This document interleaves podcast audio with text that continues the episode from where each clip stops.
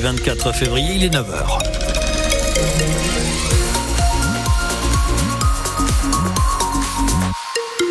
Retour de l'information avec vous, François Ventéjou, et tout d'abord des bousculades, des huées, des sifflets. Le salon de l'agriculture s'ouvre sous tension. Ah, c'est le scénario redouté par les autorités. C'est actuellement la cohue dans les allées du salon. Des manifestants ont forcé les grilles pour rentrer avant l'heure. Ça a provoqué des scènes de heurts entre des CRS et des agriculteurs. Le préfet de police de Paris est sur place. En parallèle, Emmanuel Macron euh, s'entretient avec les syndicats.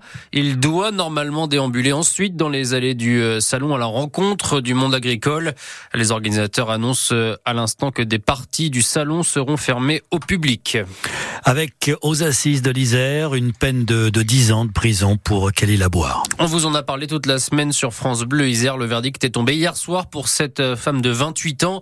Elle a poignardé son conjoint Valentin Delobel en plein cœur en mai 2020 à Sainte-Marie-du-Mont en Chartreuse. À 10 ans de réclusion euh, criminelle, Véronique Pueyo, c'est moins que les 15 ans requis par l'avocat général. Toute frêle dans son box, les cheveux attachés en chignon, Kelly Laboire ne bronche pas à l'énoncé du verdict, mais on la sent soulagée. La Cour a en effet requalifié les faits en violence volontaire avec arme ayant entraîné la mort sans intention de la donner. En revanche, elle n'a pas retenu la légitime défense invoquée par cette jeune femme de 28 ans, l'un de ses avocats, maîtres médicaux. On avait une thèse, on l'a défendue en estimant qu'elle était juridiquement constituée, mais on a toujours indiqué euh, euh, aux juges et aux jurés que cela était très dépendant du ressenti de chacun et on accepte euh, que la cour d'assises n'ait pas nécessairement eu un point de vue strictement identique au nôtre. Du côté de la famille de la victime, on est resté digne à l'énoncé du verdict. Maître Hervé Gerby défendait les proches de Valentin Delobel. Ils sont soulagés de la fin de ce procès. Nous sommes à 4 ans maintenant euh, des faits. Donc aujourd'hui, euh, nous sortons avec une vérité judiciaire d'une dernière scène de violence commise par Madame Laboire, qui ne peut revendiquer aucun fait justificatif. Et avec euh, ce cadre posé par le ministère public hier, que finalement Valentin Delobel était un homme victime d'actes de violence de cette femme. Et l'avocate générale qui avait requis 15 ans ne fera pas appel. Le verdict est donc définitif. Récit d'audience à retrouver sur francebleu.fr à la page Isère et la application ici. Au procès des attentats de Trèbes et Carcassonne, le verdict est tombé hier soir aussi. La qualification terroriste a été abandonnée pour la majorité des accusés, sauf pour la petite amie de l'assaillant. Elle écope de 5 ans de prison, dont deux avec sursis.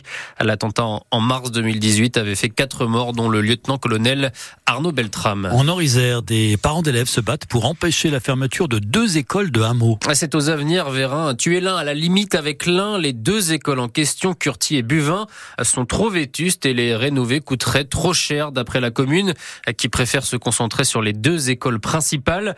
Myriam Boiteux est, la mère des avenirs on se retrouve dans les hameaux avec euh, des classes euh, de il y a 30, 40 ans en arrière qui n'ont jamais eu un travaux et maintenant tout le monde s'étonne qu'on les ferme. Mais elles sont pas sécuritaires.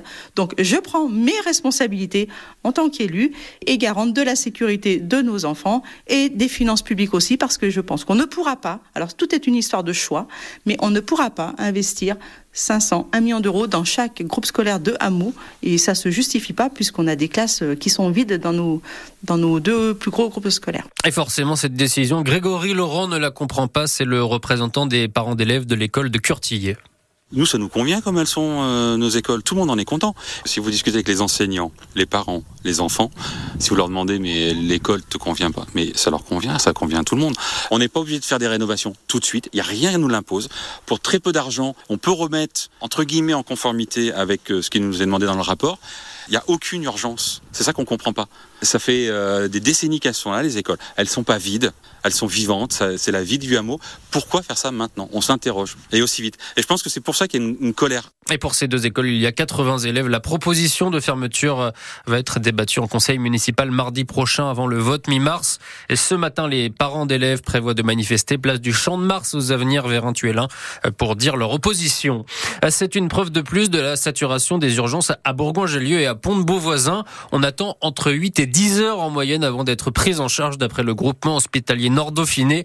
Alors pour faire face à cette surcharge, il a mis en place un nouveau système de régulation pour accéder aux urgences la nuit de 20h à 8h. Il faut d'abord appeler le 15 et s'il décide de vous envoyer aux urgences, un numéro vous sera donné. Il faudra ensuite le communiquer à l'accueil de l'hôpital. C'est la star montante du cinéma et elle est iséroise. Et récompensée euh, du César de la révélation masculine de l'année hier soir, c'est bien bien sûr. Raphaël Quenard, le natif d'Échirol, sacré donc pour son rôle dans Chien de la casse. On le voit jouer un, un, jeune qui traîne en jogging dans son village du sud de la France. Lors de son discours, il en, a profité pour, euh, pour adresser un message au, au monde agricole. Je cite, en tant que petit-fils de paysan, merci à tous ces gens qui travaillent d'arrache-pied pour nous offrir le luxe de remplir nos estomacs.